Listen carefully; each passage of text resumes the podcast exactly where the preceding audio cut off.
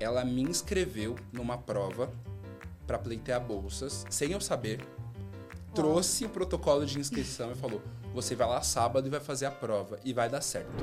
Alguns poucos alunos negros começaram a se manifestar nos muitos grupos de discussão que passaram a acontecer desde então. E aí nós decidimos que nós queríamos nos conhecer pessoalmente.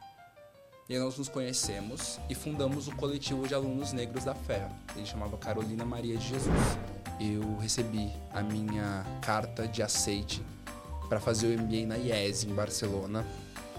Eu sempre quis fazer MBA e eu sempre quis ir para a IES porque é uma grande escola, está muito bem ranqueada atualmente.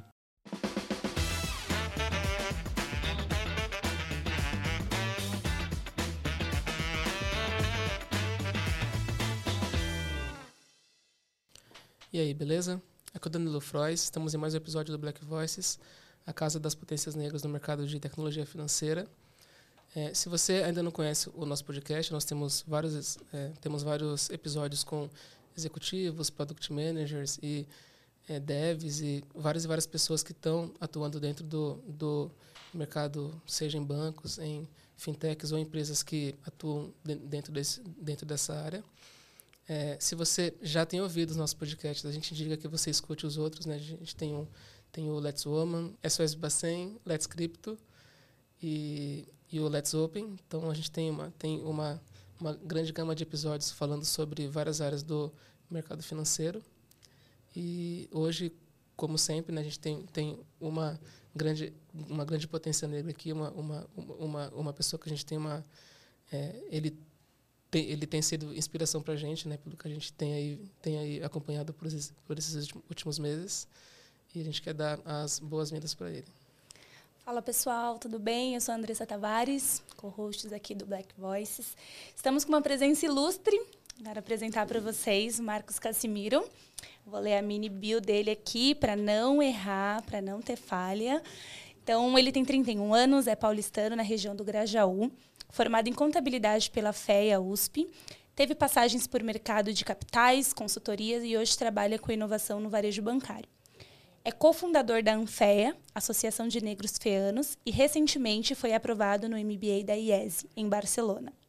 Marcos, muito obrigada por aceitar esse convite. A gente está muito feliz com a sua presença. Fica à vontade, a gente tem um grande bate-papo pela frente. Seja muito bem-vindo.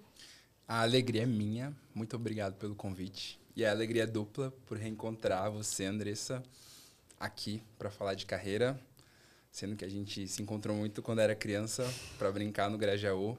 Então é um daqueles encontros que fazem a gente olhar para trás e ver que a estrada foi longa, mas sempre vale a pena e vai continuar valendo a pena. Obrigado viu, por terem me convidado.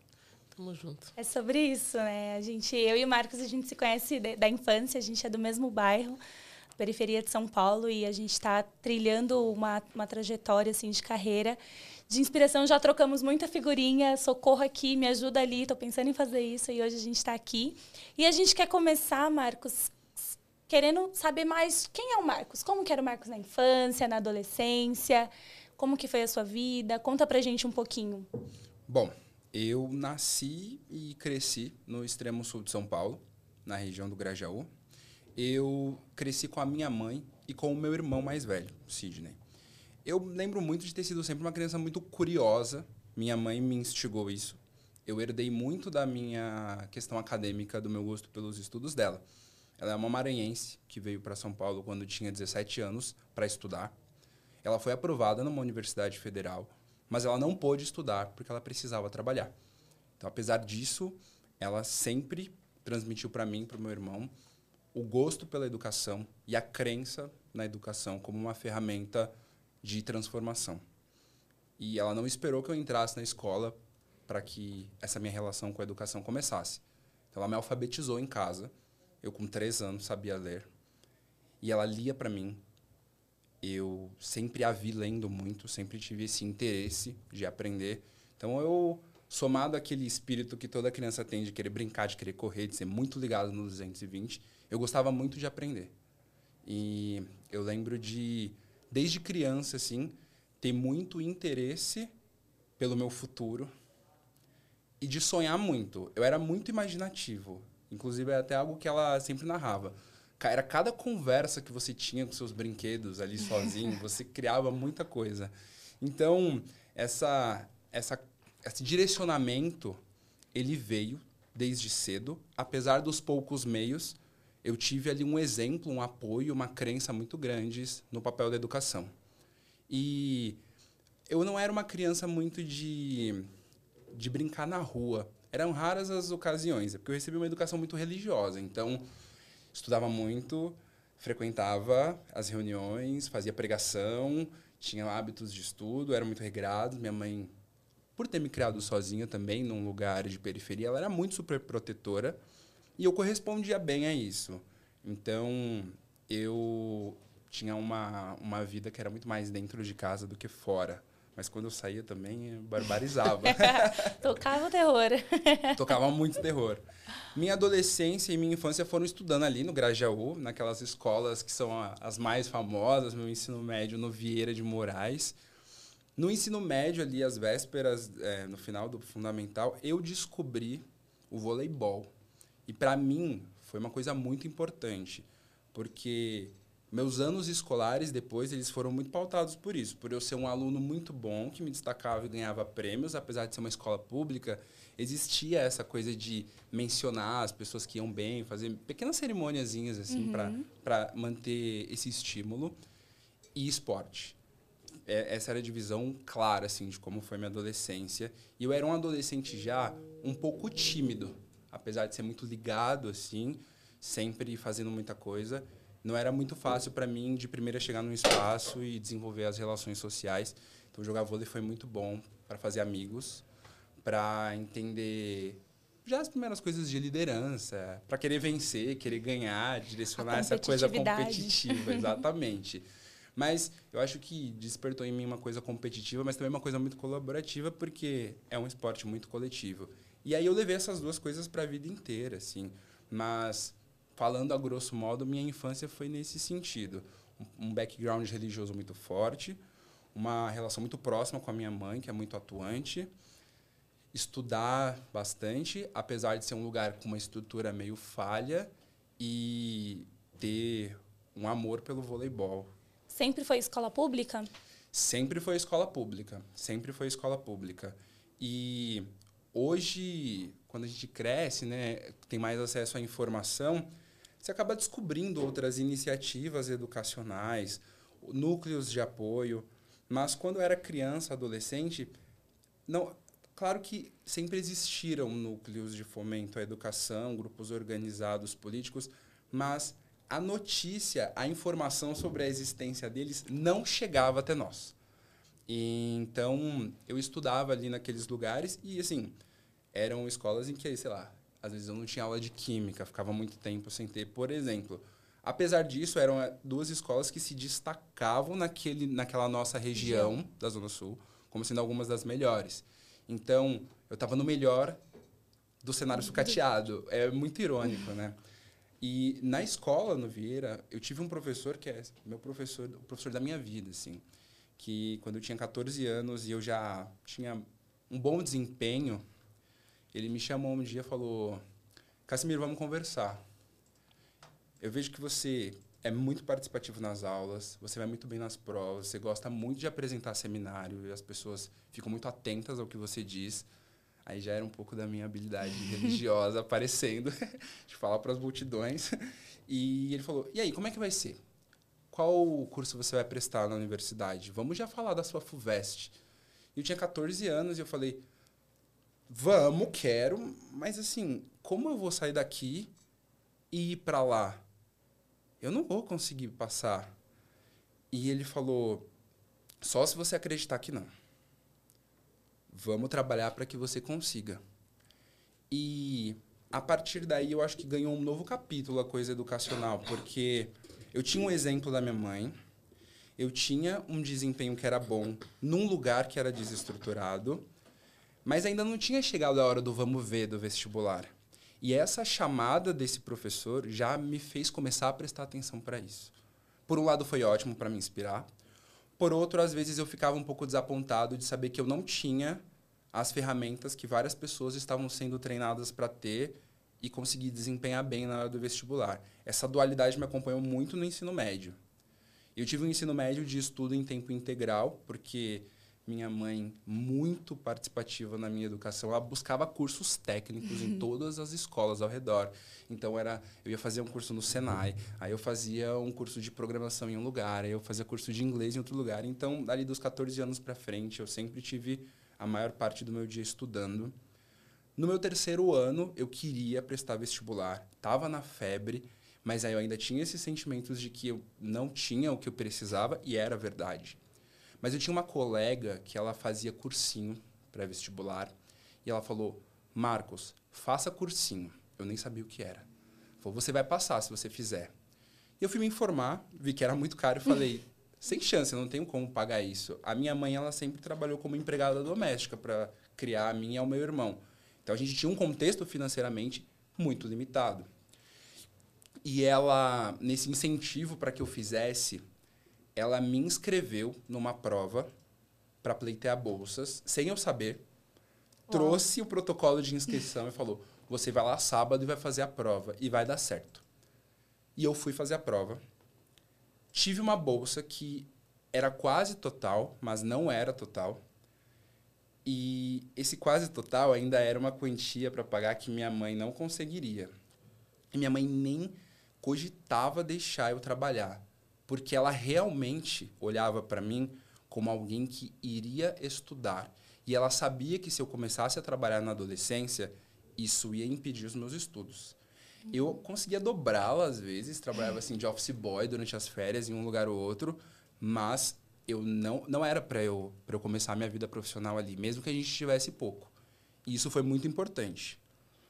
Então, por eu saber que eu tinha essa bolsa, mas não era total e eu não ia conseguir pagar, fiquei um pouco chateado, mas eu falei, mãe, eu vou tentar ir nessa escola e me candidatar a trabalhar lá, no horário de fora das aulas, para ver se eles transformam a minha bolsa numa bolsa total. Fui até a unidade, pedi para falar com o coordenador, e ele me escutou e tudo mais. Aí ele falou: Ó, oh, seguinte, é maio, quase junho. Tem gente que está aqui desde janeiro. Você acha que você consegue estudar nesse tempo menor e passar? Eu falei: Acho. Eu preciso, preciso dessa chance. E aí a gente troca por trabalho. E ele falou: Olha, não precisa trocar por trabalho, mas eu quero ver você estudando muito. Sua bolsa a partir de hoje é integral. Mas assim, faça de tudo para você ir para a segunda fase da FUVEST. Porque vai ser importante você ter contato com uma prova discursiva. Uhum. Eu falei, não precisa, porque eu vou passar. Eu vou passar. E aí a gente ficou nesse combinado. E aí eu passei. Eu passei na minha primeira tentativa no vestibular da FUVEST, e aí antes de completar 18 anos ainda, Caramba. eu estava fazendo a minha matrícula com a minha mãe num lugar que eu nunca tinha entrado. Eu nunca tinha entrado numa faculdade. E minha mãe também não, apesar de ter sido aprovada, porque ela não chegou a fazer a matrícula. Então era o primeiro dia para nós dois. E aquele era, eu acho que, o primeiro dia do resto da minha vida. Da nossa, porque é meu e dela isso. Mas, de novo, houve uma pessoa que teve uma atuação muito decisiva para que eu desse esse passo. Primeiro, meu professor de história, Sempre os de história, né? e depois esse coordenador do cursinho pré-vestibular. Isso é uma coisa que ajuda muita gente, né? Ter algumas pessoas ali, né? Não é todos e, e não é uma coisa que acontece sempre, mas sempre precisa ter alguém que dê que dê um certo apoio para a gente, espaço para a gente poder andar aqueles passos que meio assim que faltam para a gente, né? Sim, eu costumo falar duas coisas. Quando você está num contexto assim social, geográfico, em que você não tem as variáveis que você precisa para você simplesmente planejar e executar, quando a relação não é assim tão simples, você tem um pouco de restrição, você tem circunstâncias de privação, você vai precisar de duas coisas. Primeiro, você vai precisar sonhar. Porque sua realidade não vai te ajudar, então você vai ter que sonhar. E a segunda, você vai ter que ter comunidades em volta de você naquela época e desde sempre, os passos que eu dei foram todos comigo trabalhando muito, mas com as minhas comunidades me ajudando. Mesmo antes de eu chegar nesse ponto de ter a bolsa no meu cursinho, as comunidades estavam sempre muito atuantes, porque eu não eu cresci sem pai. Em volta de mim, no meu bairro, outras crianças, a maioria das crianças cresceu sem pai. Os meus coleguinhas que eu brincava do Salão do Reino, poucos tinham pai e mãe. E aquelas mães, minha mãe com as outras, elas tinham uma rede de apoio incessante. A pessoa tal está precisando de um apoio com a conta tal. Ai, a mãe de tal pessoa hoje não pode ir na reunião de pais, então eu vou na do Marcos e vou na dela. Hoje eu não posso fazer tal coisa, então ela vai cobrir e vai. Então, a todo momento tinha uma comunidade atuando. Quando eram os meus cursos técnicos, assim, ah, o Marcos precisa de dinheiro da passagem e eu não recebi, tá atrasado. Tal pessoa vai ajudar com a condução hoje ou com um bilhete único. Isso aconteceu o tempo inteiro nas duas vias. A gente atuando e a gente recebendo. É o uhum. tempo inteiro, assim. Então, sem sonho e sem comunidade, eu teria ficado no meio do caminho. Imagino. Essa, é, a gente vê a importância desse e o poder que tem a comunidade, né? É transformador. E aqui já deixo um agradecimento a todos os professores da rede de ensino pública e privada que, cara, a diferença eu tive também professores que marcaram a minha vida que eu carrego assim para sempre. E se não fosse por vocês, nós não estaríamos aqui. Então já fica um agradecimento a todos os professores. E reforçar para todas as pessoas que estão nos ouvindo que você pode ajudar alguém, né? Então, você pode fazer parte de uma comunidade e ajudar outra pessoa que está começando uma carreira ou que já está e, enfim, precisa de um apoio. Sempre alguém está precisando de apoio porque você também um dia vai precisar. Então, é, colaborativo, e a gente ouve muito falar nos últimos anos de economia colaborativa e que você cresce com comunidade. E para a gente que vem da periferia, é um fator de sobrevivência. E se você não tem o vizinho para bater na porta e pedir um meio pacote de açúcar, você não consegue chegar no final do mês. A conta ela simplesmente não fecha. E você comentou um pouco, Marcos, que você era muito imaginativo quando criança e tinha ali as suas fantasias. Você tinha alguma ideia, assim, você pensava assim, ah, eu quero, quando crescer, eu quero ser isso. Diferente do que você é hoje, você fantasiava alguma coisa? Ou sempre foi no caminho que você tá hoje? Olha, eu me imaginava fazendo muita coisa. Algumas delas, assim, eu até falo, é, meus irmãos, meu, é, eu tenho mais irmãos de um segundo casamento do meu pai, né? E meus irmãos todos têm talentos musicais. Meu irmão mais velho toca violão, guitarra baixa, um monte de instrumento de corda.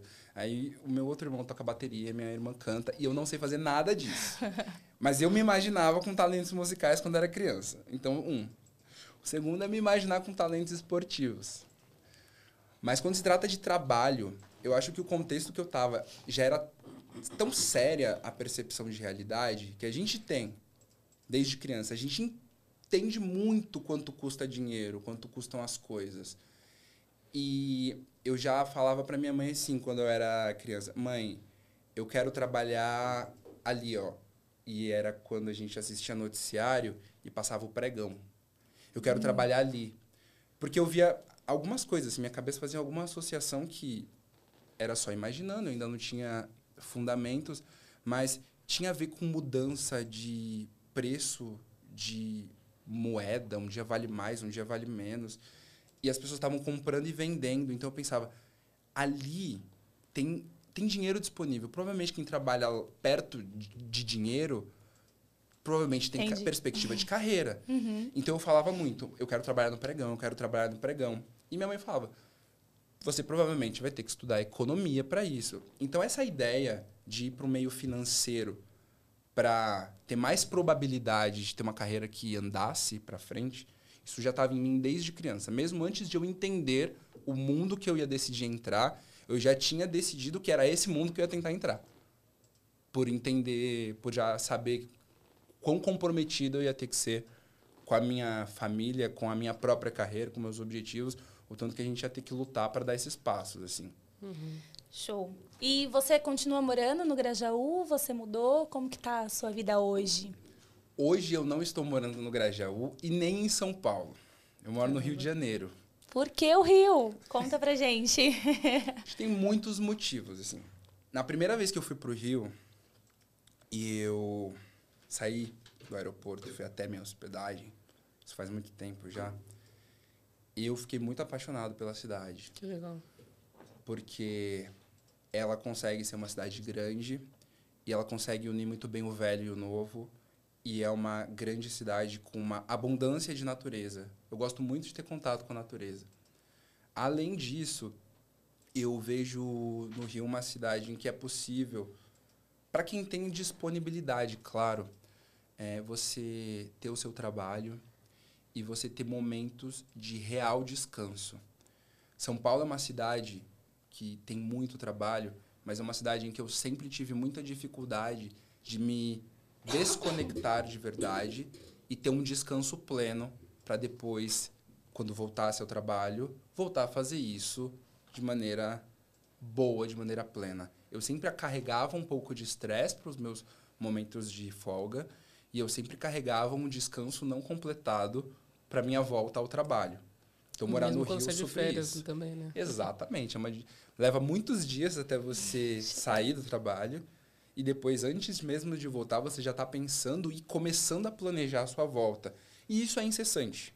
Então, eu sabia que ficar muito tempo em São Paulo poderia, no longo prazo, me causar um efeito assim de estresse. Então, no primeiro momento que eu tive a oportunidade de me mudar de cidade, eu me mudei de cidade. Além disso, eu tenho muitos amigos no Rio. Meu melhor amigo mora no Rio. Então, estar perto das pessoas que eu gosto, da família que eu escolhi, de certa forma, também é um ótimo atrativo. E eu acredito que, guardadas as proporções aí de quem tem uma carreira que permite, quem está em empresas que permitem, a, a movimentação geográfica que aconteceu na pandemia também mostrou um pouco disso. Que talvez a gente precise lutar um pouco mais com o pouco de acesso que a gente teve e que é crescente, a gente possa defender essa maneira de viver e trabalhar em que a combinação de vida e trabalho, de trabalho não é assim tão predatório o tempo inteiro, em que você tenha que mutilar coisas que seriam importantíssimas para sua felicidade em nome de um CNPJ. E, claro, não está disponível para todos, mas quem tem essa disponibilidade, eu acho que é muito importante, muito mágico viver isso. Até para sinalizar que é um movimento possível. A gente tem muito vício profissional. A gente tem muito vício desnecessário quando vai pensar em fazer negócio. E quando se trata até de inovação, que é o contexto da maioria dos podcasts aqui, Uhum. a gente tem que pensar fora. Esse é só um dos campos em que a gente pode pensar fora.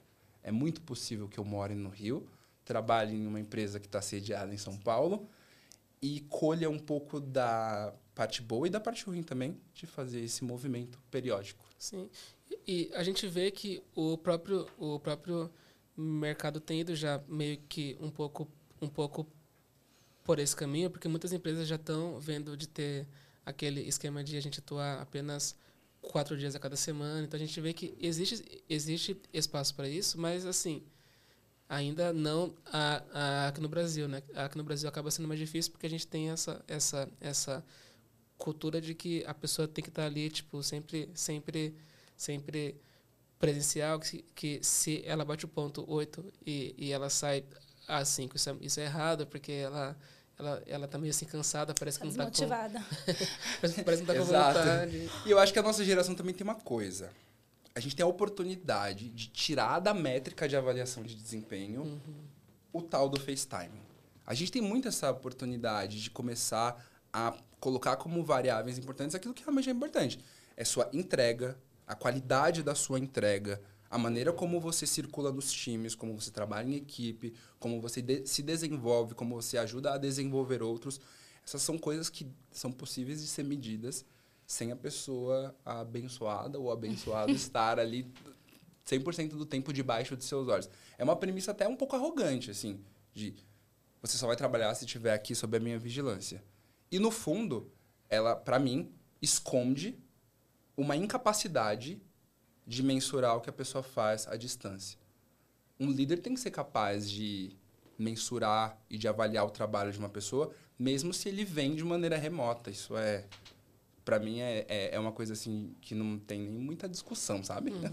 É, eu vejo que tem assim alguns medos, né, de, de ter gente que, que que está em casa, mas, mas faz N coisas diferentes, e aí o tempo que ela deveria dar para aquela empresa, ela dá tipo, apenas, apenas algumas horas, mas tem meios de, de a gente avaliar isso, né? de, de a gente medir. Se, se aquela pessoa ela tem, uma, tem uma entrega que tem que ser feita, a gente precisa a gente precisa esperar que aquela entrega venha a ser feita e a gente precisa olhar para aquela entrega, né? Exato. É alinhamento, autonomia, prazo, acompanhamento, reporte. Uhum. Tudo isso pode acontecer de longe. Até porque matar tempo de trabalho é uma coisa que no presencial também acontecendo. Né? Total, né? E vamos combinar que tem trabalho que você, pô, você vai levar três dias para fazer, você, mais do que oito horas, você vai ficar ali sentado 10 horas do seu dia, porque ou é porque é difícil, ou é porque é complexo, ou porque são muitos dados que você tem que analisar. Enfim, é um trabalho que vai te exigir muito.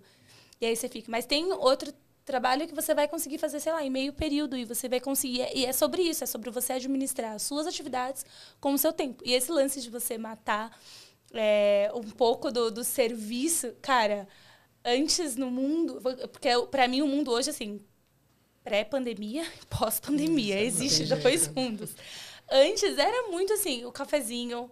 E, e aí, a, até chegar no café, você para em algumas mesas para falar, aí você vai no banheiro, aí você vai no outro prédio, né?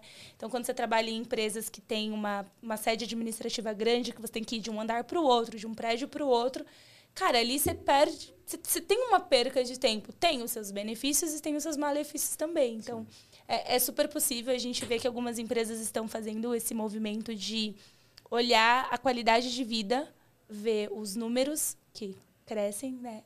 Cuidar da saúde mental dos seus funcionários e ver que é possível sim equilibrar o profissional com o pessoal e trazer esse momento. Então, você tem empresas hoje que sexta-feira você trabalha só até meio-dia. Você já tem empresas que não trabalham de sexta-feira. Uhum. Porque justamente você tem, principalmente em São Paulo, cara, você gasta horas e horas no trânsito. Cara, tipo, da onde a gente veio é três horas. Do centro para chegar em casa é pelo menos três horas. Para chegar feio no escritório. Porque se você quiser chegar bonito, você tem que entrar no banheiro e você tem que refazer ali refazer. todo o seu trabalho, né? Exatamente. E, e, você sai com uma roupa, você sai no frio, chega no escritório no calor, então você, eu já passei muito por isso. Então, Sim. é exatamente esse movimento e a gente espera. E, e também não dá só para esperar, a gente tem que fazer parte desse movimento de transformação, tem que partir da gente falar, não, é possível, ó Assim, então funciona, mostrar que é real, que é possível e até porque você tem talentos pelo Brasil inteiro, fora do, desse eixo Rio-São Paulo. E, cara, por que não contratar uma pessoa, né, uma, uma, empresa sediada em São Paulo, contratar uma pessoa do Nordeste, do Norte?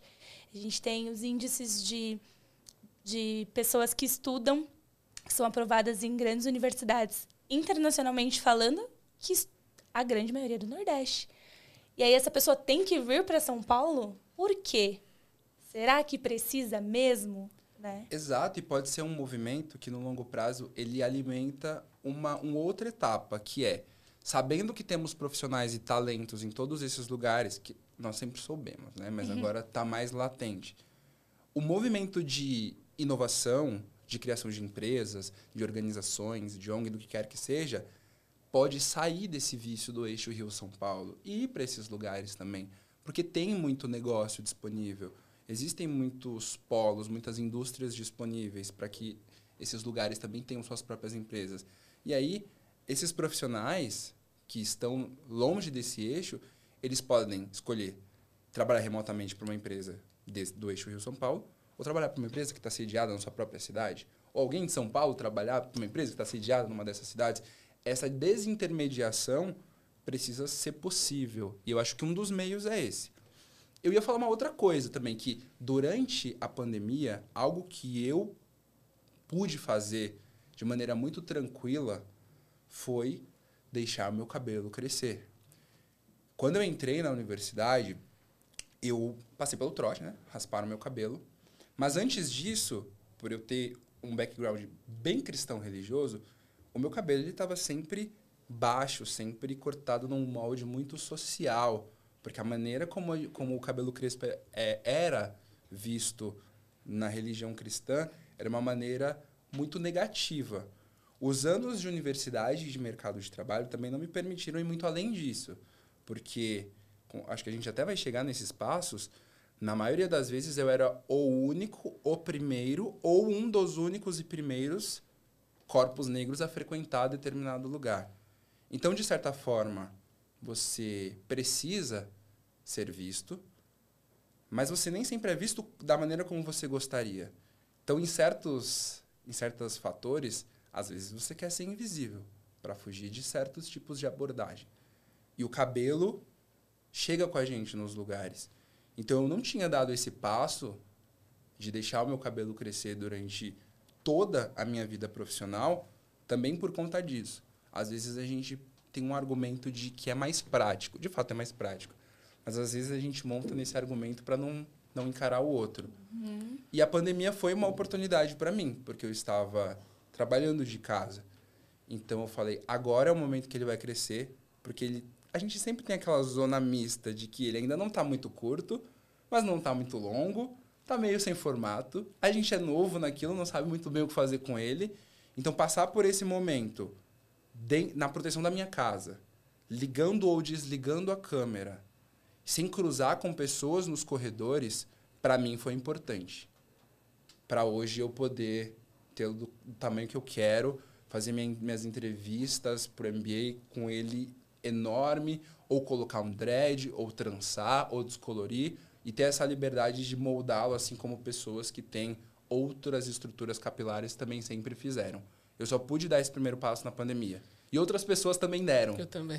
Exato. Foi assim também. E, e, e eu, eu meio, meio assim, que nem sabia como é que tinha que ser feito. Então, eu tenho fotos de, de que ele tá grande, mas, mas ele tá horrível o cabelo, porque ele só cresceu. enrolou tudo, tava todo quebradiço e tal. E aí teve um processo de, tipo, de sei lá, acho que foi uns, uns, uns dois anos usando vários, vários produtos, entendendo que tem ali ah, aquele corte químico que tem que ser feito, total. Até hoje poder chegar em um certo, em, em um, um, certo cabelo que, caso eu queira cortar tipo a zero, eu posso, mas isso é uma coisa que vem de mim, né? E, e, e antes também, isso veio, veio ali, assim, tipo, de, de, de, de paz, igreja, porque você tem que ter aquele cabelo curto, mas eles não falam por quê. Você só tem que ter porque, que... porque falam que não é bom. Exato. E isso é, é uma, é uma é, é espécie, é espécie de carga que a gente traz assim na vida. E até a ficha cair, que a gente pode ficar livre disso, né? A gente precisa passar por, por algumas quebras. E a gente teve, é meio estranho falar isso, mas teve essa sorte de, de ter ficado em casa, talvez, porque foi onde a gente pôde ver que tinha, tinha espaço para isso. Não foi sorte, mas assim, foi meio que o, o oportunidade, né? Que veio pra gente, né? Porque Sim. porque ali indo assim, assim pelo dia a dia de ah, temos a, a, gente que atua em banco, né? Banco tem tem aquele dress code super super assim é, é, ba bastante fechado, né? Hoje tem alguns bancos novos que estão falando, não, você pode vir com short, pode vir com tênis e tal, mas esses mais clássicos que, que a gente é comum, atua, né? é, não é Exato. Comum. E assim, mesmo que flexibilize o jeans ou tênis ou camisa polo, pessoas brancas têm jeans, pessoas brancas têm camisa polo. Pessoas brancas não têm o nosso cabelo. Então, o fato de sermos minoritários ainda tem essa exposição. E você falando do seu background, lembrei de outra coisa. Além de ter um, uma questão muito de igreja, a minha mãe, por ser muito super protetora, ela tinha um cuidado muito grande com a minha aparência para que eu nunca despertasse a Suspeito. atenção de um policial. Tudo que ela me dava de instrução em casa era para que eu nunca, para que eu passasse ileso passando por um imperceptível, policial. né? Tentar o máximo. Exato, uma uma questão assim muito militar com documento, o cabelo, a roupa. Eu adoro usar boné. Eu tenho coleção de boné hoje. Eu não usava bonés durante minha adolescência. Minha mãe não gostava que eu usasse, porque se eu tivesse uma indumentária que talvez eu estivesse voltando da escola, estivesse escuro, ela sempre pensava em todas as possibilidades e ela tentava me blindar disso. Então é mais um fator assim que nos atravessava muito. E hoje é bom poder fazer uma reconciliação com esses com essas questões, com esses símbolos, com alguma estética que que é importante para nós, mas não só no plano individual. É muito bom ver pessoas fazendo Com isso. certeza. É muito legal, assim, você ver que existe um movimento amplo de reconciliação e de valorização de raízes e de estética e de religiosidade e de cultura negros assim. Isso é um resgate que eu gosto muito de ver. É, é bonito de ver, né? Eu recebi várias mensagens já Eu sempre usei meu cabelo cacheado. Eu, eu nunca fui de, de alis, nunca alisei meu cabelo. No máximo fazia uma escova, assim, era muito raro. Mas eu não usava ele com volume. Eu usava ele com aquele monte de creme, assim, para ele ficar baixinho. Mas sempre usei ele cacheado. E durante a pandemia, você falou, eu me lembrei aqui que, meu, eu recebi muitas mensagens de muitas amigas, assim, que tipo, vou fazer a transição, vou aproveitar isso porque ninguém vai me ver, eu vou fazer a transição. Porque, por mais que a pessoa ainda queira fazer parte ou queira se reconectar com, com o cabelo, que ela queira olhar e falar, cara, eu quero voltar aquilo, existe todo um receio, existe um, um, um medo, existe o padrão a ser quebrado. Eu lembro que Teve uma época na empresa que eu trabalhei que, assim, queria fazer uma trança. Uma trança na Go, um formato, um desenho de flor, assim, no cabelo e tal. Eu queria fazer uma trança toda desenhada. E aí eu comentei com a minha supervisora na época. Eu falei, ai, sábado eu vou fazer uma trança. Você não trabalha em shopping? Por que, que você vai fazer? Você vai trançar o cabelo? E, e assim, não deixou, não deixou do tipo, não trance. Eu não, eu assim, nos primeiros empregos eu vou chegar e vou fazer. Não vou fazer, eu quero manter meu emprego. Não fiz. E era uma coisa assim, muito, né, obviamente, branca. Ela chegou e falou: não, não, porque você não trabalha em shopping. Como se só pudesse trançar o cabelo quem trabalha em shopping. Faz o menor sentido. E hoje você vê esse movimento. Você vê que as empresas, elas deram essa abertura. Porque até então também não era uma. Por mais que você quisesse você não conseguia, você não tinha esse espaço. E se você arriscava, alguém vinha te barrar, alguém vinha chamar a tua atenção, alguém vinha falar, ó, oh, tem que raspar seu cabelo, tem que tirar essa trança aí, tem que fazer não sei o quê. Vamos evoluindo, né? Torcendo para que a gente tenha esses, essas mudanças cada vez mais e que isso não seja é, um fator de limitação de espaços de ocupação, de lugares e posições, porque eu ainda quero ver CEOs de empresas, Quero ver presidentes assim, conectado com a sua origem, sem ter que estar tá encapsulado dentro de um padrão, de um estereótipo que foi imposto pela sociedade. De fato. É um Até sonho. porque a estética vai ter relação com a maneira como você se vê, se sente, se sente potente ou não, capaz ou não. Isso vai afetar a maneira como você trabalha, a qualidade da sua entrega, de certa forma, até onde você pode chegar. Isso aí. Bom, vamos avançar aqui. Você foi lá, um cursinho, passou na USP. Os sonhos de muitas pessoas, e que às vezes é muito distante de quem está na periferia. Que curso você fez? Como que foi estudar na USP? Como que é aquela cidade gigante? Para quem não é de São Paulo, a USP de fato é uma cidade, é muito grande. Conta pra gente como que foi e até o seu primeiro emprego né, pela após entrar na faculdade, estágio, como que foi, se você fez estágio, não fez, como que conta pra gente um pouquinho desse seu momento de carreira. Vamos lá. Eu entrei na USP e eu sabia que algo importante estava acontecendo, mas eu não tinha a menor noção do que de como ia ser no dia a dia estudar lá. Porque eu não conhecia ninguém que estudasse lá ou que já tivesse estudado lá porque eu não conhecia ninguém que já tinha estudado numa escola pública, numa universidade pública. Não era uma realidade próxima a mim. As pessoas em volta de mim, desde a minha infância, elas não está, elas não tinham postos de trabalho relacionados a, a carreiras que crescem. Eram postos de trabalho muito operacionais. Então, não sabia muito bem o que esperar. E eu lembro que quando eu entrei na FEA, eu no dia da minha matrícula já algumas instruções estavam sendo passadas para os alunos, tinha alguns documentos para assinar e quem era menor precisava estar acompanhado do responsável. Eu ainda era menor, minha mãe estava do meu lado e eu estava olhando, olhei para o meu documento, chegou uma hora que ela olhou para mim e falou: "Você está vendo?" Aí eu falei: "O quê?" Ela falou: "Você está vendo que você é o único negro aqui na sala, né?" E eu já tinha visto. Na hora eu estava apenas uh, um pouco eufórico ali, pelo que eu estava prestes a fazer. Mas nessa hora ela me chamou de novo e eu, de certa forma, ela me deu um recado, assim, né? De, você já sabe um pouco como vai ser sua vida aqui, né?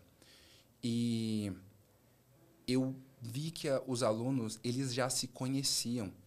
Isso era inimaginável para mim, porque para mim na universidade iam vir pessoas de diversos lugares, a gente se conhecia ali no trote ou nas aulas, mas as pessoas já se conheciam. E elas já se conheciam porque o, o ciclo educacional de alto nível no Brasil é um ciclo vicioso. Então, eles tinham estudado no, no mesmo colégio, tinham feito o mesmo cursinho, que os pais tinham feito fé, porque o irmão, a irmã tinham feito fé. É, ali tinha uma repetição. E eu era a não repetição do padrão. Talvez eu, é, eu fosse o erro estatístico ali. E isso, ao longo do meu tempo de fé, me acompanhou. Eu me sentia deslocado no início, porque era como se tudo que está envolvido na universidade, que são as aulas, a relação com os professores, a maneira como você é, gerencia os seus estudos, o seu tempo de estudo, como você planeja quais aulas você vai, que horas você vai chegar. É, tudo é como se todo mundo já soubesse isso de antemão e eu não. Então, é, eu tinha um pouco de dificuldade de, de ter aderência. Eu não entendia muito bem por que, que isso estava acontecendo, mas eu, eu ficava acumulando um sentimento um pouco ruim. E eu me lembro muito de que eu esperava que, por ser uma universidade, uma faculdade de economia e de administração, a gente falasse um pouco mais desculpa, sobre, sobre Brasil, sobre contexto do Brasil. Que a gente abrisse um pouco mais as variáveis sociais que explicam o nosso contexto econômico. Mas não. É, a, é, muita teoria era passada, você tinha que aceitar, até porque você precisa fazer provas, então você não vai querer gastar muito tempo aqui né, discutindo. Melhor você estudar para você ir bem nas Nossa. provas. Então eu sentia falta de não só ver pessoas como eu na sala de aula. Eu já tinha entendido que isso não ia acontecer. Mas eu sentia falta de um estudo que mostrasse o lugar de onde eu venho e as pessoas de onde eu vim. Mas eu descobri que elas não fazem parte da teoria econômica. Então, essa frustração me acompanhou durante um tempo eu demorei um pouco para ter para desenvolver amizades. Na minha sala de aula, mesmo minha turma, eu tive um ou dois. E normalmente, né, principalmente na universidade pública, os anos universitários são narrados como assim: você vai conhecer muita gente com quem você vai se conectar muito pelo resto da sua vida. Depende. Esse é o storytelling que a gente ouve, é, né? Depende. Mas, mas teve, por outro lado, teve coisa muito boa. A USP é grande. A USP, no meu tempo, era uma panela de pressão política. E eu também me interessei por esse lado. Eu não, não me dediquei ao movimento estudantil, mas eu frequentei diversas fontes de saber diferentes ali da, da USP, porque eu queria entender o que era aquele lugar. E isso abriu muito minha cabeça para o mundo, de pensamento crítico, de pegar o meu a minha visão de mundo, que ela tinha um ponto de partida que era o, o, o da classe social mais baixa, sim, mas ele era localizado e regional e colocar um pouco mais de amplitude nessa minha visão. Serviu muito para eu entender qual é o papel da universidade, como ela gera a, algumas lideranças para o país, seja na empre empresa, seja na política, seja em terceiro setor. Entender um pouco o quanto vieses de pensamento são transmitidos, mas aí aconteceu muita coisa legal também. Ao longo dos meus anos, eu joguei vôlei na fé. E o vôlei, o time de vôlei, foi assim a minha fonte de alegria ali dentro, porque era um espaço em que eu ainda era bem diferente de todo mundo, por condição socioeconômica e tudo mais. Mas a gente tinha um relacionamento muito bom. E eu sentia que ali eu conseguia ficar um pouco mais relaxado para ser eu mesmo. E embora o meu time não me conhecesse no detalhe do detalhe do detalhe, porque nós tínhamos backgrounds socioeconômicos diferentes, eu era muito abraçado por eles. E também porque a gente jogava e ganhava. Eu fiz parte de um time muito vencedor. Então a experiência de treinar e jogar e ter uma vida extra quadra com essas pessoas foi o que, em muitos momentos, me deu sentido ali. O que eu estava passando é, de estudos mesmo, de estudo na parte acadêmica, era algo que tinha a ver com uma formação que eu tinha que ter, se eu quisesse ter uma carreira e dar uma vida melhor para minha mãe. Mas era algo que eu passava sem alegria nenhuma. E treinar e jogar vôlei era algo muito legal. Eu tive uma conexão muito grande. Depois de um certo tempo, em que eu já tinha passado da metade do meu curso, em que os meus amigos eram do time de vôlei e meio que ia ser isso até o final, teve um episódio na USP em 2015, eu acho, que escancarou muito o racismo que existia lá e também a falta de presença de pessoas negras.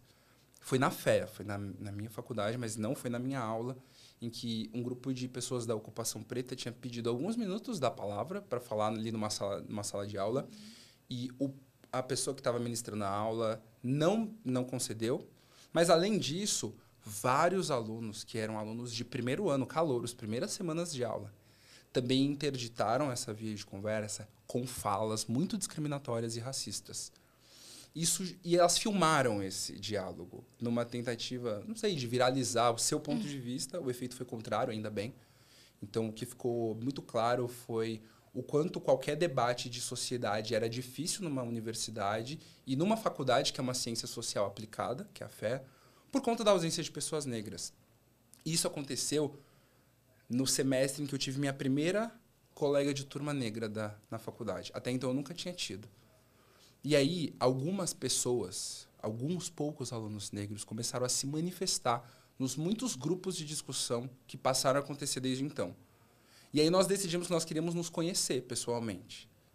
E aí nós nos conhecemos e fundamos o coletivo de alunos negros da fé. Ele chamava Carolina Maria de Jesus. Nós ali fizemos muito diagnóstico racial. Nós fizemos muita defesa política dentro da fé, com uma abordagem um pouco adaptada. Mas nós, por exemplo, lutamos por cotas lá, porque ainda não tinham na USP. Fizemos votações, plebiscito, para capturar ali qual era a visão da, do, da comunidade da fé sobre isso. Podemos encaminhar esses pedidos aos órgãos que tomavam decisão. E com o passar do tempo, nós migramos esse coletivo para uma associação estudantil, que é a Anfea, que tem esse formato até hoje. Mas isso começou com um coletivo, que começou com um encontro de pessoas negras, que começou com grupos de discussão, que começou com um episódio horrível de racismo. É. E essas pessoas que fundaram o coletivo comigo são minhas amigas. E nesse momento, até a reta final da universidade, aí as coisas ganharam muito sentido. Porque eu comecei a entender, apareceu para mim uma oportunidade de pegar aquele desconforto que eu senti nos primeiros anos, de certa forma, aquela dor de estar sozinho, e transformar, trabalhar para transformar em algo que pudesse ajudar as gerações que viessem depois de mim. Era isso que nós queríamos. Que os próximos alunos negros que entrassem na fé não tivessem a experiência universitária limitada que nós tivemos por conta da raça. Então nós íamos fazer coisas por eles para que eles tivessem uma experiência universitária mais quentinha, por assim dizer. Só para o pessoal ter uma noção, quantos alunos tem numa sala na, na USP, mais ou menos, e aí? Normalmente, as turmas têm 50 alunos. Mas isso é no começo do curso, porque pessoas mudam de horário, ou deixam de fazer uma disciplina, reprovam uma. Então, isso, com o passar do, dos semestres, acaba mudando. Mas, assim, entram 590 alunos por ano na FEA, para todos os quatro cursos economia, administração, contabilidade e atuária. E eles são divididos em turmas que vão de 45 a 50 alunos. Então, pensa que eram 590 pessoas por ano. Vamos arredondar 600. Eu já estava além do meu quarto ano, então já tinha entrado, sei lá, desde que eu entrei, uns 2.400 alunos. E eu ainda não tinha tido nenhuma colega, nenhum colega de turma negros. Foi aí que eu tive meu, minha primeira.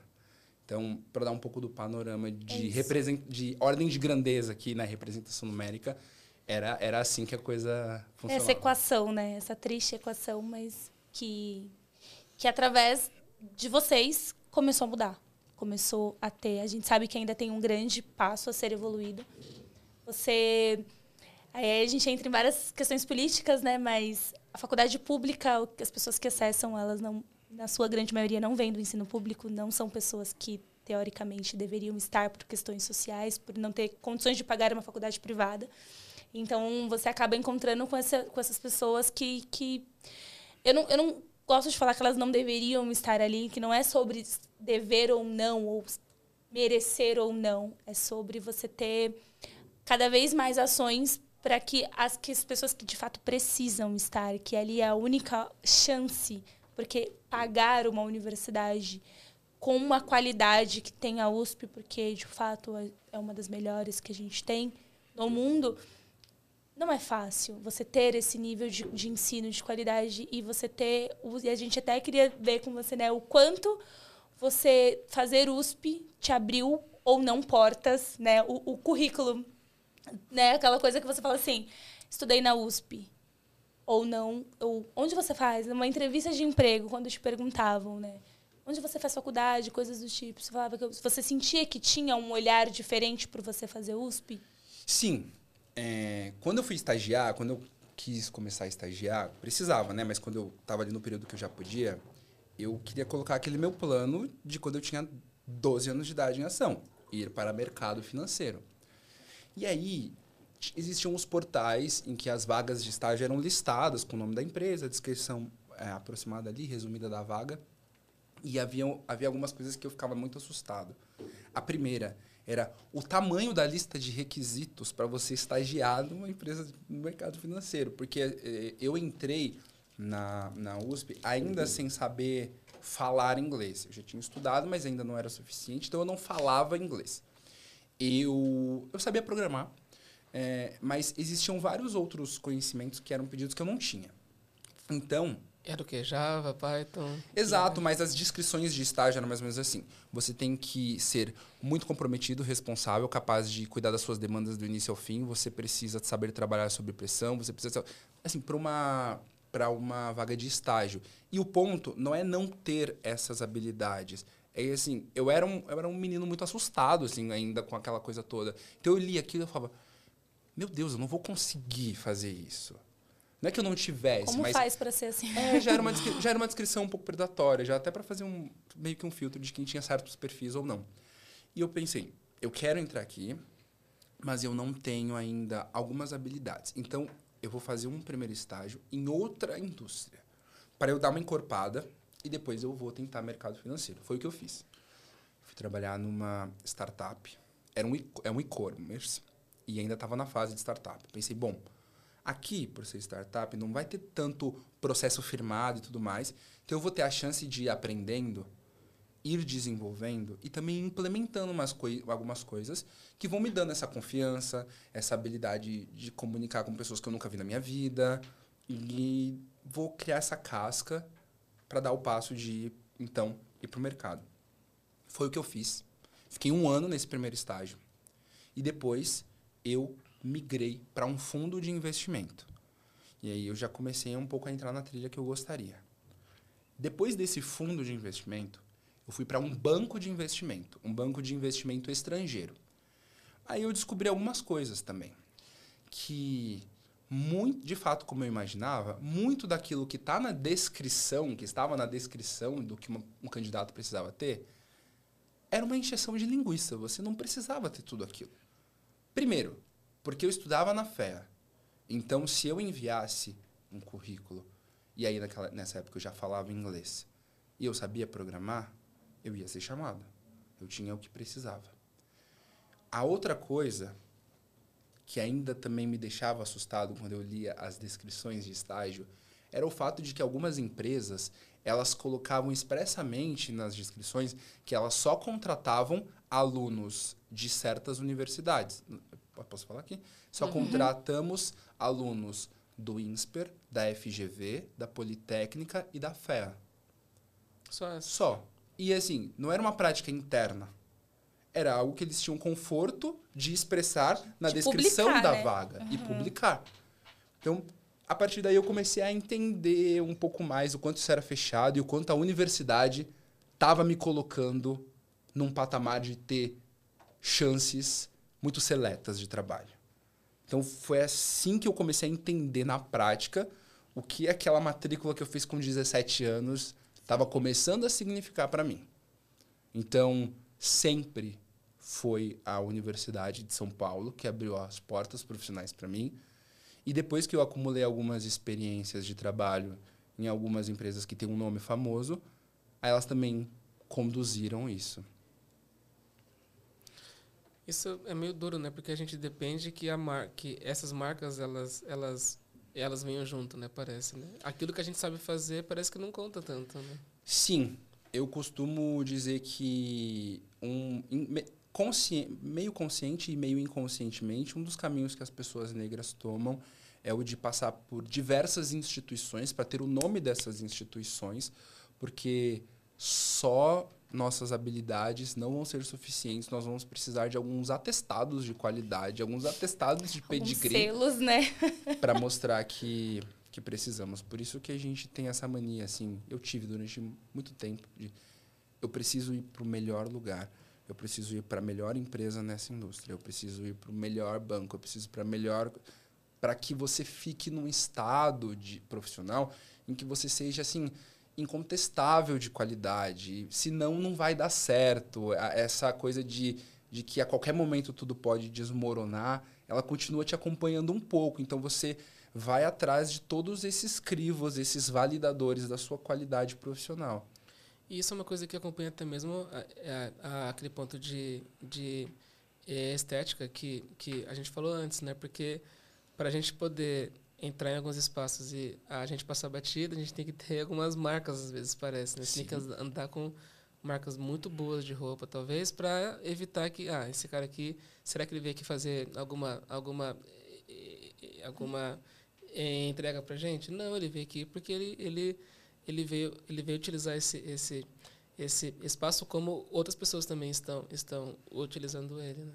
Exato, exatamente. E eu acho novamente colocando uma linha do tempo, é muito bom que, por um lado, eu tenha passado por esse movimento, de certa forma, de ter que me higienizar aos olhos dos outros, mas que hoje eu possa voltar e, e poder resgatar aquilo que é importante para mim nestes mesmos espaços.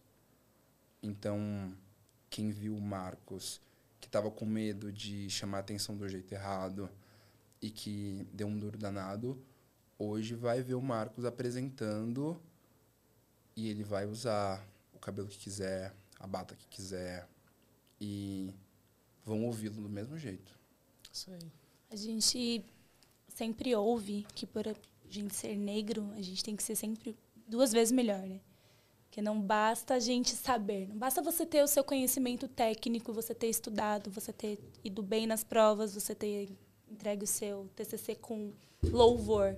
Você precisa provar que você é muito melhor. Então, essa. Eu também sempre tive muito isso. Poxa, eu preciso trabalhar num bom, numa boa empresa. Eu preciso trabalhar num bom banco. É, diferente de você, eu nunca imaginei que eu fosse trabalhar em banco. Meio que caí assim, ó, de paraquedas. Fiquei e me apaixonei e, decidi que era isso mesmo que eu queria, que eu iria seguir. Mas eu, eu entendi também que eu precisava atuar e eu precisava de ter uma marca. Eu precisava, Andressa, que trabalha em tal lugar. Ah, eu sei que empresa que é essa. Eu sei que banco é esse. Porque tinha muito disso, a gente, ou pelo menos eu ouvia da minha mãe falar assim, não, você tem que trabalhar numa firma que você vai aposentar. Era a firma, firma, a firma. Numa multinacional. É. Numa multinacional, para você se aposentar, para você ficar, para você ter estabilidade, para você ter o FGTS, é, é ouro. O FGTS para da, da onde a gente veio é tipo assim, cara, para você conseguir um dia comprar uma casa, para você conseguir um dia ter alguma coisa, conquistar e tudo mais. Então, a gente vê que infelizmente a gente precisa ainda de ficar aprovando. E quanto mais a gente passa e a gente é, vê esse processo de transformação, fala assim, eu posso ocupar todos os espaços, porque as pessoas vão me ouvir. Quando a gente fez o episódio zero, a gente comentou que a gente não quer ser chamado só para falar de questões raciais. Sim. A gente não quer ser chamado só porque é novembro e é o mês da consciência. A gente quer discutir economia de igual para igual.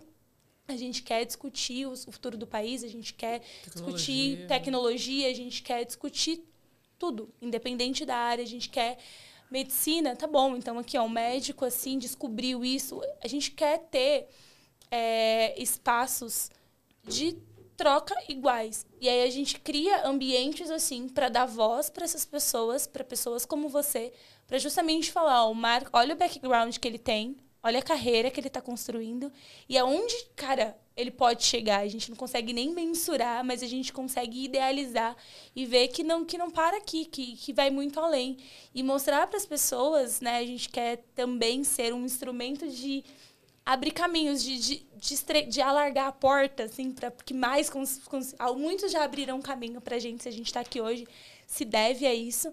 Mas alguns caminhos ainda, eles, as portas são meio pequenas, você tem que ir de lado e a gente quer alargar esse, esses movimentos, né? Então, poxa, não tive oportunidade, não consegui fazer USP, mas ainda posso. Eu ainda posso prestar uma FUVEST, eu ainda posso fazer, eu ainda posso.